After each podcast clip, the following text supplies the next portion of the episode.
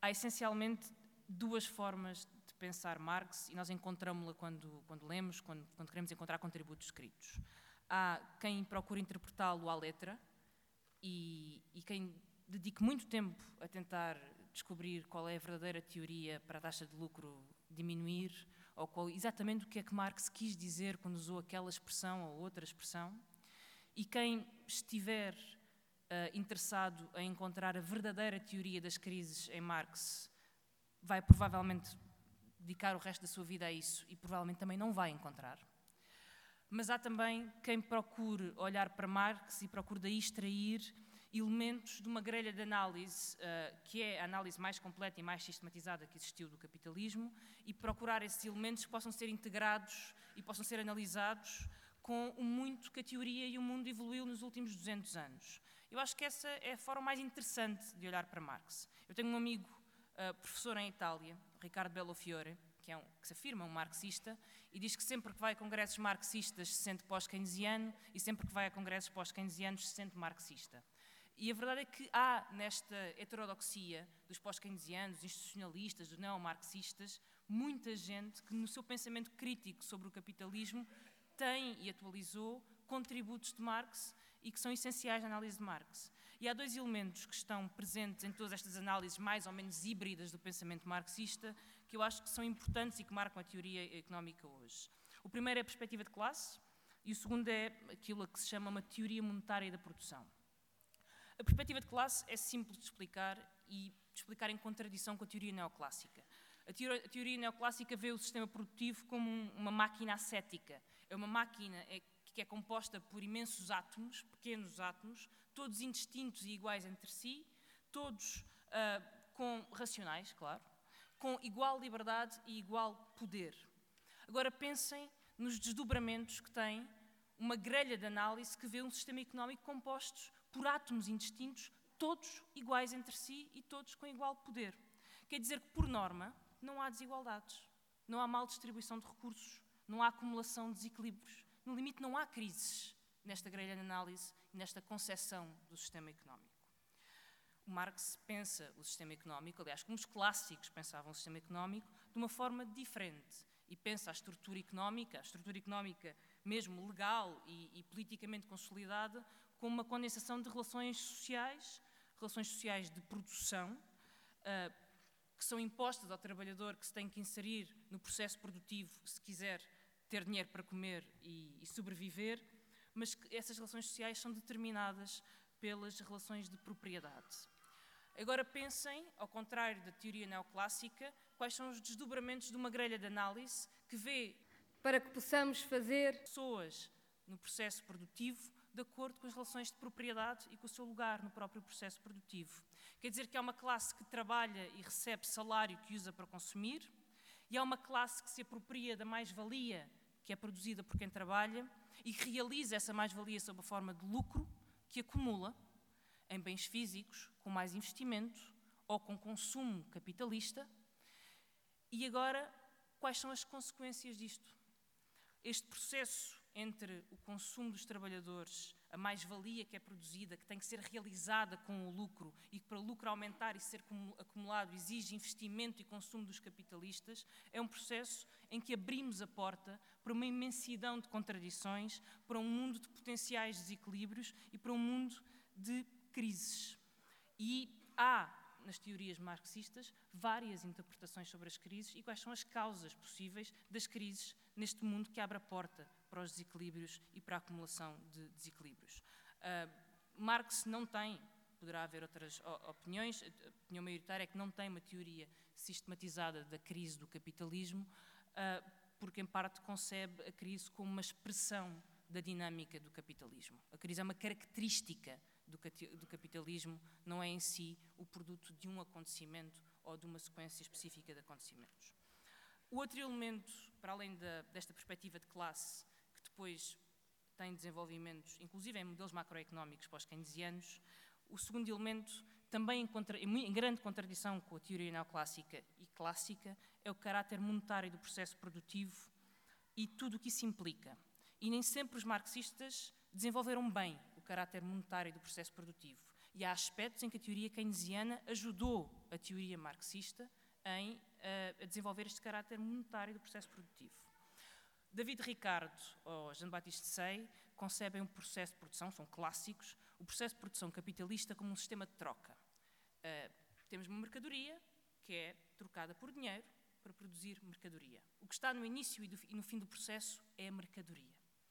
A teoria monetária da produção, que Marx apresenta e propõe, e que Keynes também apresenta e propõe, apesar de Keynes não gostar particularmente de Marx nem lhe dar muita atenção, é um processo produtivo que começa e acaba não com mercadoria, mas com a moeda. Em esquema de reprodução, começa com M, acaba com M linha, ou seja, começa com moeda, é essa moeda que permite comprar os bens de produção e as mercadorias, que são transformadas no processo produtivo em mercadorias com mais-valia e que depois são vendidas, e é a venda dessa mercadoria que permite ao capitalista ter o seu lucro. Não é um pequeno pormenor conceber o processo produtivo monetário, que começa e acaba com moeda, ou não monetário, em que começa e acaba com mercadoria é que se nós concebimos o sistema uh, produtivo como processo monetário, quer dizer que o objetivo do capitalista não é transformar mercadorias em bens de consumo. O capitalista pode estar perfeitamente marimbando para o processo produtivo e para as suas consequências de como é que ele acontece. O objetivo do capitalista é ter o lucro que lhe permite acumular. E processo produtivo é uma forma de alcançar o lucro que lhe permite acumular. O que também quer dizer que, sem perspectiva de lucro no final do processo, não há interesse da parte do capitalista em produzir. E aí há uma porta aberta para a criação de crises, para a falta de investimento ou para a falta de atividade económica. E isso leva-nos a uma outra pergunta, que é de onde é que vem o lucro? Como é que este lucro aparece, aparece no processo? Para haver lucro, significa que o dinheiro que aparece no final do processo produtivo com a venda das mercadorias com mais-valia tem que ser superior ao dinheiro que foi avançado pelo capitalista no início do processo produtivo, que é o dinheiro gasto com salários e comprar bens de consumo. E para, para se formar este lucro é preciso dois passos de um processo. Primeiro é preciso formar a mais-valia. E a mais-valia é constituída no processo produtivo e quem quer analisar a formação da mais-valia quer analisar a, forma a, a, a formação, as condições de exploração do trabalho porque é o trabalho que permite a geração da mais-valia, porque é a apropriação de, uh, deste caso, salário não pago. Mas há um outro momento na geração do lucro, para além da geração da mais-valia através da exploração do trabalho, que é, é preciso realizar a mais-valia. Eu tenho a mais-valia porque explorei o trabalho, mas eu só realizo a mais-valia se vender a mercadoria que tem lá dentro a mais-valia integrada. E para eu realizar essa mais-valia, quer dizer que eu tenho que no final do processo produtivo tem que haver dinheiro para comprar a mais-valia que não foi inserido no processo produtivo. O capitalista gastou a pagar salários, gastou a comprar bens de produção e no final do processo tem que haver dinheiro que pague esse, esses, esses custos que foram feitos no processo produtivo, mas que além disso que acrescente a mais-valia e este é a base uh, do problema da realização da mais-valia. Rosa Luxemburgo dedicou-se um bocadinho a estudar e a falar deste problema da realização da mais-valia, e há duas formas de pôr o problema. Uma delas é de onde é que vem a procura para poder realizar a mais-valia que traz o lucro, a segunda é de onde é que vem o dinheiro, a moeda, que no final do processo garante que há mais dinheiro pago pela mercadoria do que aquele que foi integrado no processo produtivo. As teorias marxistas das crises andam mais ou menos à volta destas questões. Há um primeiro momento em que se estuda a produção e a extração da mais-valia, e estas são análises originais ou mais tradicionais das crises, que vão à procura da contradição original do processo produtivo, e a contradição original é aquela que nós conhecemos. Há um ímpeto do capitalista para aumentar a produção. Esse ímpeto leva a que o capitalista invista mais em maquinaria ou em capital fixo em relação ao trabalho, o que faz com que a composição orgânica do capital aumente. E Quanto mais aumenta as máquinas em relação ao trabalho, quer dizer que menor é a mais-valia do processo produtivo. Quanto menor é a mais-valia, maior é a tendência para aumentar a exploração do trabalho envolvido no processo produtivo e vai haver um ponto em que a massa total da mais-valia vai cair, apesar do aumento da taxa de exploração do processo produtivo. E isso faz com que o lucro tenha tendência para cair. Esta é uma das explicações, uma das teorias das crises originais que se baseia no processo produtivo e na extração da mais-valia, na contradição que isso envolve. Há o segundo momento, que é o momento da realização da mais-valia. E o momento da realização da mais-valia e da distribuição da mais-valia tem a ver com perguntas que podem ser as seguintes perguntas. O que é que acontece o consumo e o investimento, ou seja, se a procura, não for suficiente para transformar a mais-valia em lucro? O que acontece se no final do processo produtivo não houver dinheiro para comprar os bens que eu produzi e, portanto, eu não realizo a mais-valia? E porque é preciso haver esse dinheiro no mercado para realizar a mais-valia que foi uh, uh, produzida no meio do processo produtivo. O que é que acontece se, por causa da estagnação salarial ou de queda salarial, não há consumo para realizar a mais-valia, se não há investimento? Uh, os mercados financeiros sempre serviram à acumulação de capital e sempre permitiram os processos de concentração capitalista. Mas desenvolveram-se de uma forma extraordinária para dar saída a estas contradições do sistema capitalista e para dar uma resposta a estas contradições do sistema capitalista. A seguir à crise dos anos 70, um, há um processo de esmagamento salarial e de esmagamento laboral, como nós sabemos, com a ascensão do neoliberalismo, com o Reagan e a Thatcher, uh, e o processo, novo processo de precarização e de recuo e de derrota também dos movimentos uh, laborais. E isso traz um problema, que é o esmagamento do salário causa um problema à realização da mais-valia. Mas, mas é, os mercados financeiros apareceram de forma a compensar pelo crédito e desligar o, o processo do consumo uh, do salário, por exemplo. O crédito ao consumo é uma forma de desligar a capacidade de consumo de uma sociedade de produção em massas do salário que é pago aos trabalhadores. É por isso que o David Harvey também diz que o sistema de crédito tornou-se hoje o maior instrumento de extração de riqueza pelo capital financeiro à população. Porque não só permite manter níveis de consumo que permitam um sistema de produção em massa, como, além disso, é uma forma de extrair renda da população através do juro. E a nossa ligação ao mercado financeiro, enquanto de permanente devedores, é uma forma de extrair renda e de extrair riqueza permanentemente uh, da classe trabalhadora. Mas não ficou por aqui. O processo de desenvolvimento dos mercados financeiros permitiu outra coisa. Permitiu uh, que empresas não precisem de investir no processo produtivo ou na produção de bens para conseguir ter sítios muito lucrativos onde investir.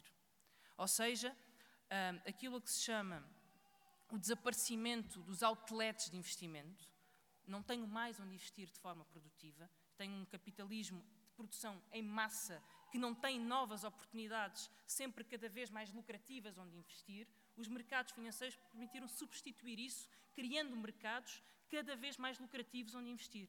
E hoje há mercados de ativos financeiros que são fontes de lucro astronómico que permitem manter um processo de acumulação capitalista por via da criação da dívida e de ativos, ativos uh, financeiros, criando uma superestrutura financeira que se interliga com, um, com a estrutura produtiva que tem um poder imenso e tem o maior poder de todos, que já era o poder um dos poderes da classe capitalista, que é o poder de gerar crises. O poder e o capital não pode ser ameaçado sob a ameaça e sobre o risco de gerar crises. E quando há pouco se falava sobre a institucionalização uh, do capitalismo e do neoliberalismo para garantir a sua irreversibilidade, um dos argumentos e um dos mecanismos é este: é o poder de gerar crises. O capital não pode ser ameaçado porque gera uma crise. E a financiarização e o desenvolvimento da finança deu este poder e aumentou este poder ao capital. E, portanto, as, as contradições do capitalismo, e termino, uh, aumentaram com o desenvolvimento da finança e acabamos numa situação paradigmática em que, para ultrapassar as suas próprias contradições, o capitalismo acabou por cair numa nova contradição em que depende da dívida e da acumulação de ativos financeiros e da especulação para conseguir sobreviver e ultrapassar as suas próprias contradições, entre elas falta de procura, mas essa dívida, essa acumulação de ativos financeiros gera uma instabilidade que mais tarde ou mais cedo põe em causa o próprio processo produtivo e, eventualmente, as próprias taxas de acumulação. Uh, são novas contradições do capitalismo, sendo que elas erradicam, e, ao longo dos anos e ao longo dos tempos, uh, numa mesma certeza que é comum a todos os pensadores críticos e todos os pensadores marxistas, que é que as crises são uma característica, são, estão na natureza da dinâmica capitalista. Um desses pensadores críticos uh, está aqui, ao meu lado, e chama-se Dipankar, espero conseguir pronunciar bem o nome dele, uh, é professor em Amherst, nos Estados Unidos, e tem pensado e publicado muito sobre as crises do, do, capitalismo, as suas origens, os seus mecanismos, papel do lucro, da tecnologia, de, das desigualdades, que também tem aplicado ao caso concreto da Índia, de onde é uh, original, e tem uma outra vantagem, é que é, que é, um, é um economista que usa uh, a econometria ao, servido, ao serviço do lado bom da força. E, e é raro ter economistas que, que o façam. E eu não, não demorava mais tempo e acho que, acho que queremos todos ouvir o seu contributo uh, nesta nossa última sessão do primeiro dia deste Congresso.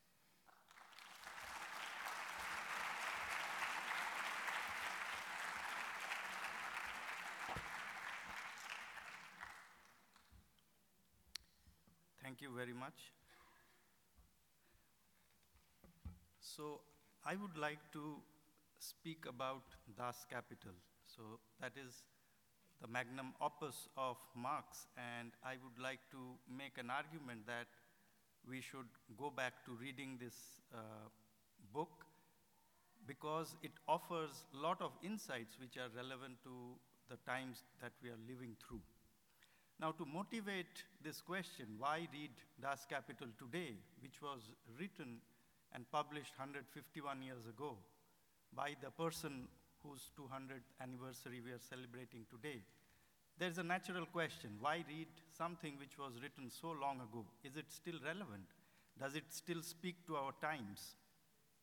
Now, to motivate this question, let me offer a contradiction, a contradictory movement in history, contradiction being something which was uh, integral to Marx's uh, ideas and, and his work.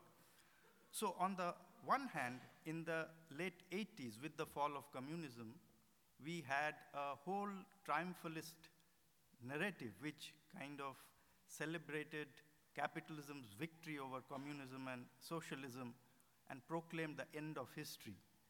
But within a, a decade, the problems of neoliberal capitalism started coming to the fore rising inequality, worsening environmental problems, all of which kind of came to a head in the crisis that started in 2008 in the US and then spread to the rest of the world. So, this contradictory movement really opens up the space for engaging with the thought of the deepest thinker who, who analyzed capitalism as a system, who was also its staunchest critic.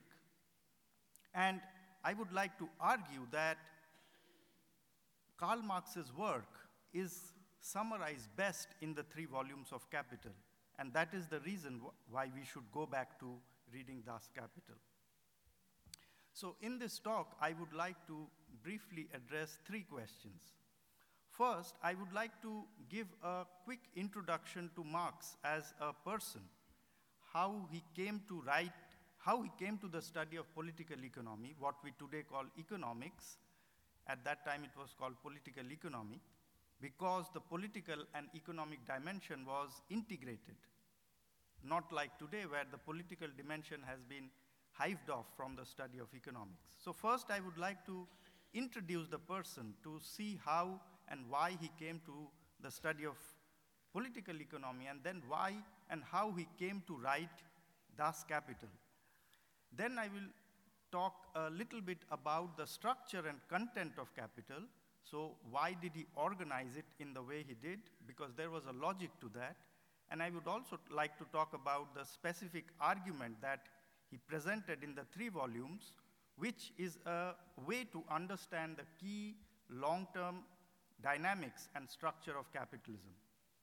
And third, I will end with posing some questions about what could be the contemporary relevance of the insights that we get from Das Kapital. And here I will mention uh, at least four issues. And as I talk, I will also try to address some of the interesting points that have been raised by previous speakers. And I have been uh, noting down some of the very interesting points that came up, which probably I can address as I go along. So let me start by introducing Marx. Many of you uh, know him, but probably some of you don't know of this aspect of how he came to the study of economics. So Karl Marx was bo born in 1818 in, in, in a small German town called Trier. He grew up in a middle class family, and early on, he got attracted to ideas of socialism, which was coming from France, through his father and his father in law to be. So, the father of Jenny Westphalen, whom he married later, who's, he was his uh, sweetheart. And he, in, even as a youth, he started getting attracted to ideas of equality and he got attracted to ideas of socialism. After finishing school, he went to university and uh, his father wanted him to become a lawyer. So he studied uh, jurisprudence for a year in Berlin, but his heart was not in jurisprudence. So he started dabbling in other things. He went and uh, sat in classes in philosophy, in history, the classics. Gradually, he moved away from jurisprudence and decided that he would do a, work, a, a PhD in philosophy. Now, you might see that in, here in this slide, I say that he finished his uh, PhD in philosophy from the University of Jena, not from Berlin. And that is because wh while he was a student in Berlin, he got engaged in political activity. So during the time that he was growing up as a, as a thinker, the leading figure in Germany was Hegel. Now, there were various interpretations of Hegel that were available, and he got attracted to the left wing interpretation of Hegel, organized around a group called the Young Hegelians. And he started becoming a very active member of Young Hegelians. And therefore, it became clear that he would not be able to get a PhD in philosophy from the University of Berlin. And that is why while he had finished his PhD, he just applied to the University of Jena to get the degree. Anyway, what is important for the story is that after he finished PhD, he was initially interested in taking up an academic position. But because of his political views as a person involved in young Hegelian activity, and because of the fact that he was an activist for democracy, it was very soon clear that he would not be able to get an academic position. In fact, one of his close friends, Feuerbach, was kicked out of the university because of his political ideas. So then Marx decided to start working for a newspaper. Now, in that region, uh, in the Rhineland, the middle class was generally coming up at that point, and they were supporting democratic reforms. And one of the ways in which the middle class was propagating democratic ideas was to support newspapers. So the Rhineland Gazette, the Rheinische Zeitung, was one such newspaper, and Marx started writing for it. Very soon, he became its editor. In 1842, he became its editor, and because of his, his work, very soon the, Rhine, the Rhineland Gazette became the most well read critical newspaper in Germany. Now, this is important for our story because this is what led Marx to the study of economics. He says very clearly in, in many of his writings, and especially in the preface to the contribution to the critique of political economy, which was published in 1859, he lays it out how he came to the study of political economy.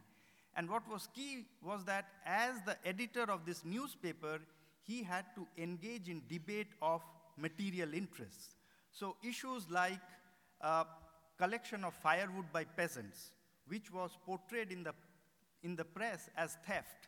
He wanted to argue against that, but he realized that the tools and the framework that he had attained, studying philosophy and history and jurisprudence, did not allow him to properly rebut the arguments of people who were portraying this as a theft or he wanted to make an argument for the conditions of the peasantry in the Moselle Valley, but he could not do so properly. He could not engage in debates on free trade, protection, what position to take. So, as the editor, he gradually realized that if he wanted to argue for democratic reforms, if he wanted to argue for the working class, he needed to have a better understanding of material interest, how they are created, where they are situated. And that provided the impetus for his lifelong study in political economy. In 1843, there was a, a controversy with the supporters of the, of the newspaper. The newspaper supporters wanted Marx to tone down the democratic, the content of the paper. Marx disagreed, and that was an opportunity when he resigned from the editorship and started his study of political economy. So his lifelong study of political economy can be broken up into two phases. The first phase runs from 1843 to 1847. This was a key formative phase. During this phase, when he had retired or when he had resigned from the editorship of the Rhineland Gazette, he went back to his studies and devoted himself to studying three things. One, he went back to do a critical analysis of German philosophy, especially Hegelian philosophy. Second, he wanted to do a critical analysis of French socialism because while he was very much in support of egalitarian ideas, what he did not like was the utopian bent of a lot of these authors because he wanted to make an argument which was based in reality, not a, a blueprint of society. And third, he devoted his time to studying the English political economists, so Adam Smith, David Ricardo. I say that this is a formative period in his life because he derived two important conclusions from this study which stayed with him throughout his life. The first is what we can call historical materialism. This is the simple idea that Marx derived from his analysis of, of these three things, and especially history. The, the idea is that if we want to understand the structure and long run evolution of a society, we must first and foremost understand how the process of production is organized and what kind of relationships emerge through the production process. This was one of the key insights that Marx carried with him throughout his life. The second was that, and I have not written it here, uh, the second idea that he, he took away from his study was the idea of dialectics. The idea of dialectics that Marx took with him, in my opinion, is a simple idea, which is that any system evolves because of contradictory forces which are inbuilt into the system. And it is the clash of interdependent but opposite forces in a system that leads to change. Now, Marx led this and used this idea to the study of society with the following claim that to understand capitalist society and its evolution, one needs to understand its key contradiction. And the key contradiction emerges from the process of production, the relationships that emerge in the process of production. The process of production and their relationships define social classes. That is why, to understand capitalism structure and its evolution, one needs to understand the material conditions of existence of the classes and their opposing struggle, the class struggle. So these are the themes we will see come back and guide his studies of economics. Now, his study of economics was interrupted in 1848 because 1848 was a period when revolution broke out across Europe. Now, this is a point that has come up in one of the speakers that how does Marx as a theorist and Marx as a revolutionary relate to each other? And I would argue that they are intimately linked. Marx as a theorist derived his, his need for study from, his, from Marx as a revolutionary. And that is seen most clearly during this period. As soon as the revolution broke out in 1848, he pushed his studies to the background and immediately immersed himself in day to day political activism. It was during this period that he was chased out. He, first of all, he was expelled from Germany, then he was expelled from Belgium, he went to France, he was expelled from France, and finally he went to England in 1849. when he had realized, when he and Engels realized that the revolutionary movement had failed and had ebbed, it is then that he decided to go back to his studies. Now, it is important to understand that he went back to his studies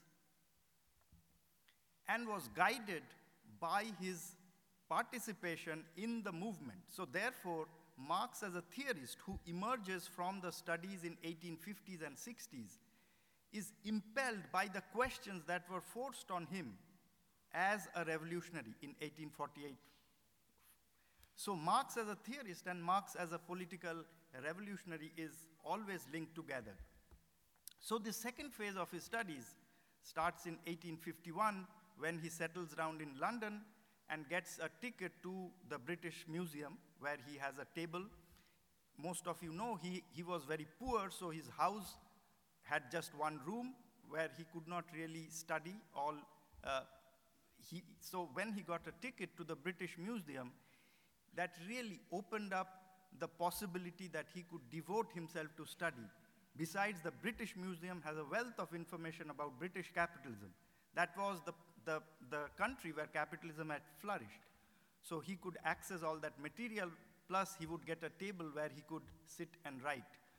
So his studies resumed in 1851 and continued till the end of his life.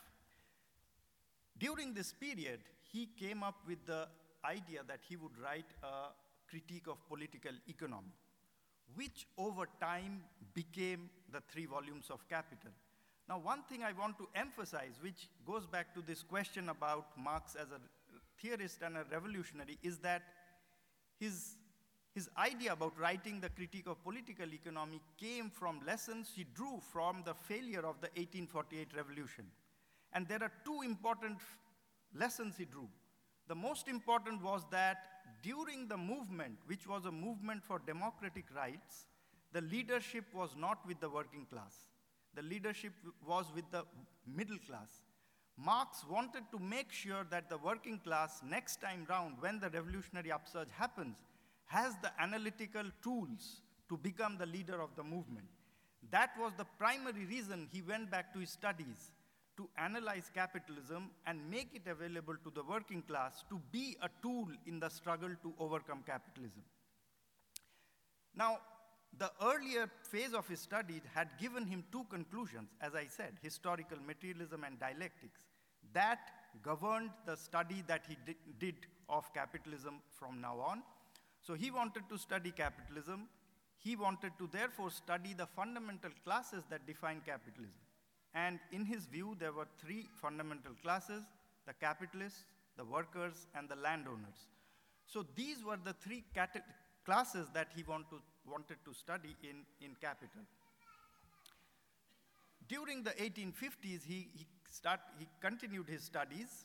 His studies uh, more or less got finished by the end of the 1850s, and this we know from some communication that he had with Engels.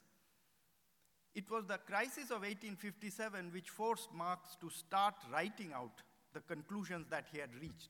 Now, Marx was Marx had a, had a difficulty in, in converting his ideas into, into writing. He would postpone it a lot. It was really the, the crisis of 1857 that forced him. So he then started trying to write out what he had assimilated.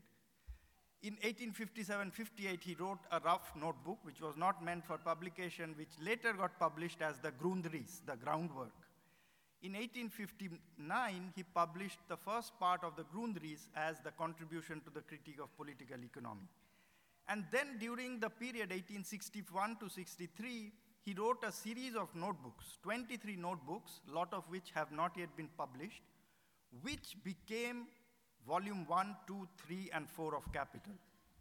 So, Capital Volume 1 is the culmination of his study of political economy.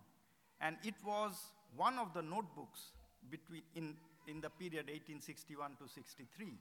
It was published in 1867 in Hamburg in Germany, in German, in the German language. But Marx's health deteriorated. So one of the speakers had mentioned that Marx was both a, a refugee because he had been driven out and his health was not good. He, he was, he, he was uh, because of poverty and other reasons, he could not afford to treat himself, and he was sick all this time. So he could not get the time to go back to his notes and revise them and to bring them out as the second and third volume. So it was left to Engels to work through the notes, and Marx's handwriting was notoriously dif- difficult. Only Engels and his wife Jenny could read it. So the two of them together, primarily Engels, uh, worked through the notes and published volume 2 in 1884, volume 3 in 1895, and what is nowadays called volume 4 of Capital is, a, is the theories of surplus value, which is a very detailed engagement with all the economic thinkers that came before Marx. So that is something that is, that is very, uh, that we should learn, that when he started studying economics, he engaged with it so thoroughly that he read every economic writer in French, German, and English. And it is only on the basis of that he, that he came up with his theory. So he mentions many times that what he is offering to us in the three volumes of Capital comes out of a detailed analysis and detailed engagement, both with political economy as it existed and with the empirical material about the development of capitalism. So he studied all of this and brought this together. So I would like to argue that these three volumes of Capital provide us a deep understanding of capitalism and also provide us a critical understanding because Marx, as a theorist and revolutionary, is together. One cannot separate one from the other. So the analysis at the same time gives us an idea about how capitalism works and also emphasizes its contradictory nature and the crises that emerge as a way to solve those contradictions, but which also open up the possibility for the transcendence of capitalism as a system. So, with those introductory remarks, okay, let me go into some depth of the structure of capital and also the content of capital. So, the first time we get an idea that Marx is working on this multi volume work is in 1857 58. So, in, some, in the introduction to the Grundrisse, there is a first, we first get that, uh, an idea that Marx is working on this. So, in the first draft, we see that he is working on a six volume work three volumes on capital, on landed property, and on wage labor. And then there were three more volumes on the state, foreign trade, and the world market. Now, very soon Marx realized that it was not going to be possible to deal with all the six volumes, so he gave up the last three. So, the last three, the state, foreign trade, and world market, he did not really work with. So, that was one change. The second change is that he reorganized the thing. And there is a logic behind why he reorganized the three volumes, not as a volume on separate on capital, on landed property, on wage labor, but he organized the whole work as a work on capital. And the logic is the following Marx wanted to understand the interaction between the fundamental classes in capitalist society. By this time, he realized, or he, he had concluded, that the fundamental classes in capitalist society are the working class and the capitalist class.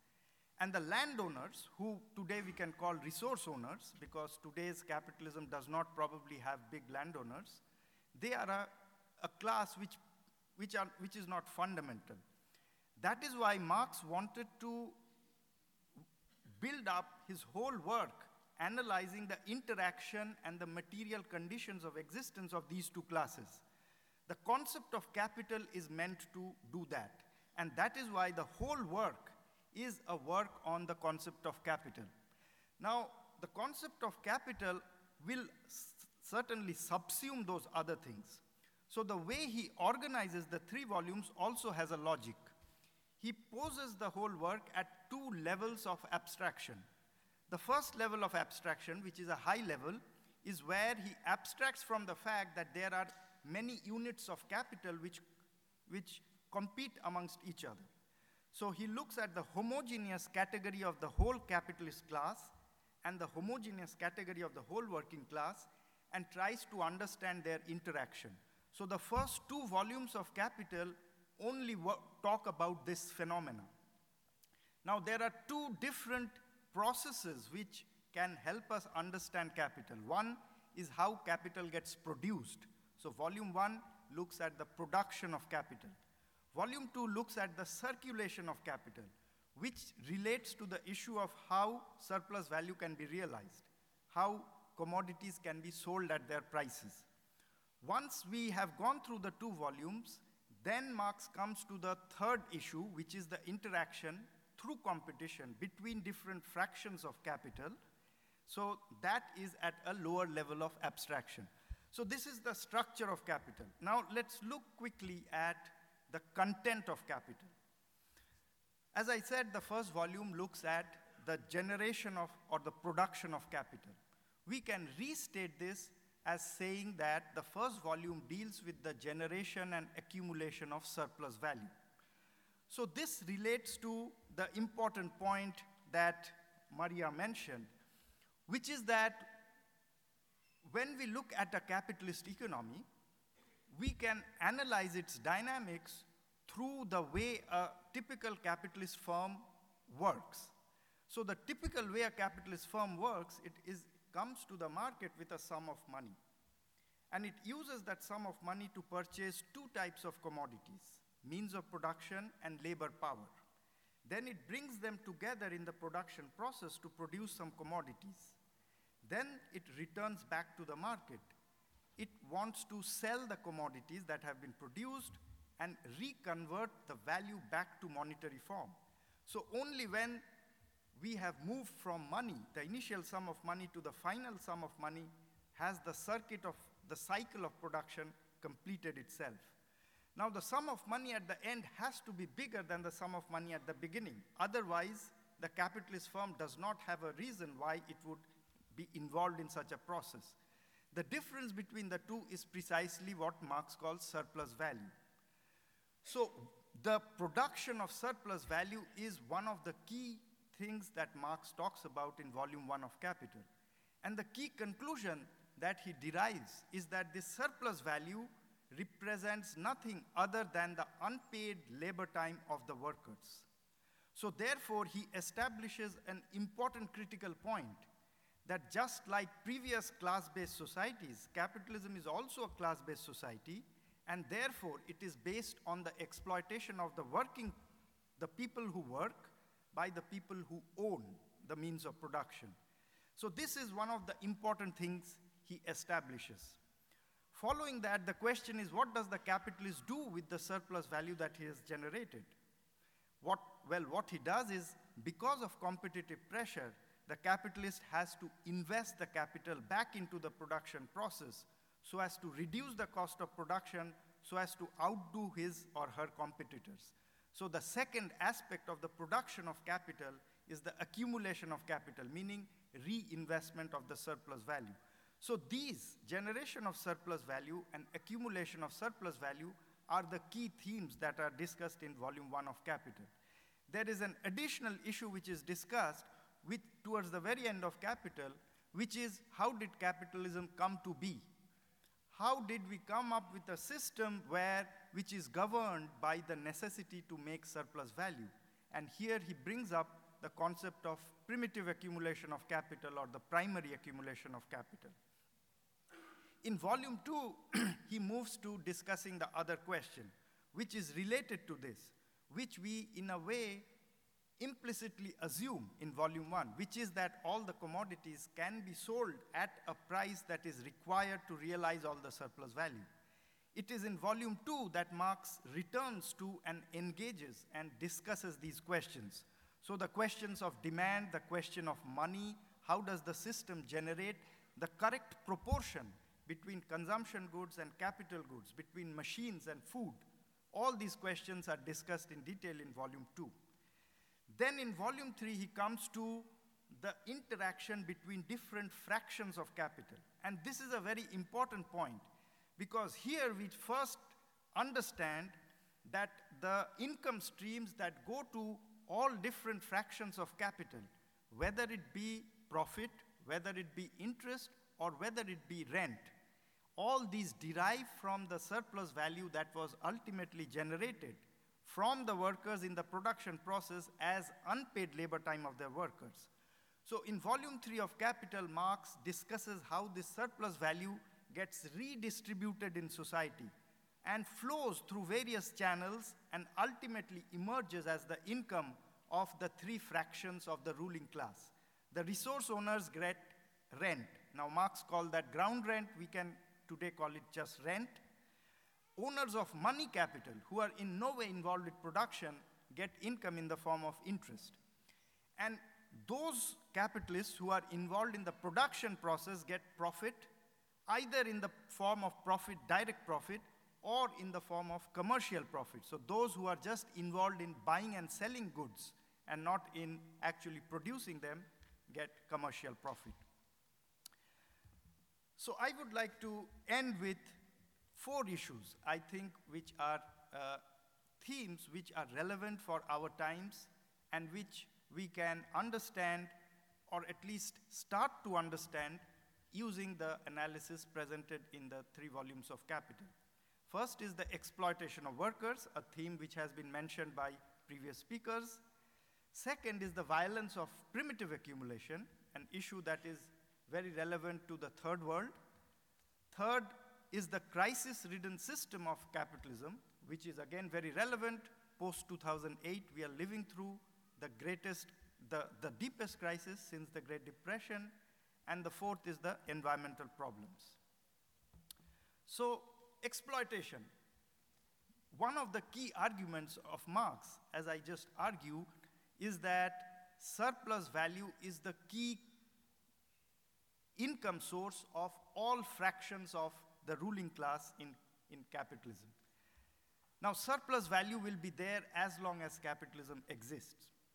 What is important for us today is that with the neoliberal phase, capitalism has really globalized the production process.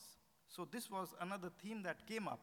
So, today, because capital can access workers in China and India and Bangladesh and Brazil and Europe and the US, in a way they have managed to make one group of workers compete with the other. So, on the one hand, there is intense exploitation of workers in the periphery. On the other hand, the ability of capital to move to the periphery has managed to depress wages and cut benefits in the center. Now, what this means is that we can renew the, the struggle against exploitation, and exploitation can be the basis of the unity of the working class across the world. This is something to think about. Second is the issue of primitive accumulation. So, primitive accumulation, which Marx discussed at the end of volume one of Capital is the process through which capitalism emerges. Marx is very clear that this process is a process of violence. And the key feature of the process is where peasants who, who have access to land are forcibly separated from the land. That is what creates a group of people who have no other way to survive than to sell their ability to work, which is the working class. Now, this process happened over a 300 period, 300 year period in England, then it happened in Europe. Today, as global capital has moved to the periphery, this has become a site of struggle in the third world. This is again something which we can understand very well by going back to capital. Third, of course, capitalism is a crisis ridden system. If we like, take a, a historical perspective, we will see that crisis of capitalism does not, is not a phenomena which is temporary. There was a crisis in the 1820s and 30s, which was the precursor of the 1848 revolution. There was a crisis in the 1870s, which did not lead to any revolutionary movement. There was a crisis in the 1930s, which led to a lot of working class movement in Europe. There was a crisis in the 1970s. Now there is again a crisis. So capitalism without crisis is impossible.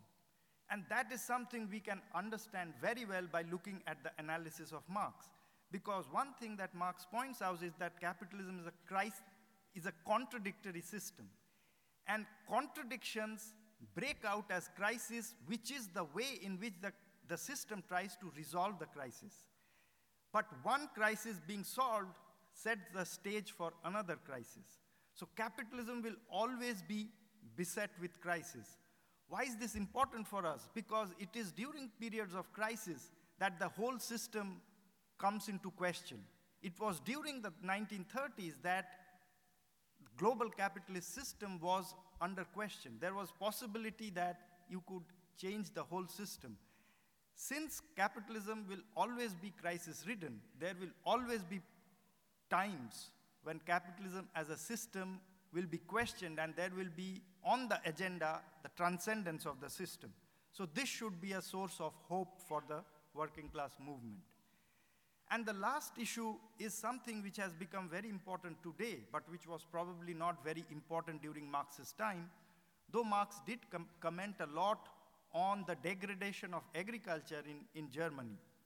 So, the, the main point that I want to make is that the, the competitive pressure in capitalism enforces technological choice, but that is contradictory. On the one hand, it increases the, the productivity of labor enormously, and that is the basis of the wealth of advanced capitalist countries. But the contradictory aspect is that that technology is supremely indifferent to the effect it has on the two original sources of wealth, labor and nature. So capitalism does not care about the effect of technology either on labor, so it degrades work, it de-skills worker, alienates them, and on the other hand, it imposes, externalizes costs on the environment. So this is again a problem which emerges from within the logic of capitalism. And therefore, to understand that, we can go back to Marx. The last thing I would like to say is to reiterate a point that I made earlier and other speakers have pointed out that Marx's vision of economics, of political economy, was governed by his ideas as a revolutionary. So he was intensely historical. He wanted to undercut the argument that capitalism is eternal, and therefore he took a deeply historical perspective. He argued that capitalism has emerged as a historical system in 17th century England. Therefore, it can be transcended. When and how, of course, he did not write a lot about. He did not leave a blueprint. But he made the argument that capitalism is a historical system, which means that because it has emerged sometime in, the, in history, it can be transcended sometime in the future. And for that effort, I believe Das Kapital provides the best starting point.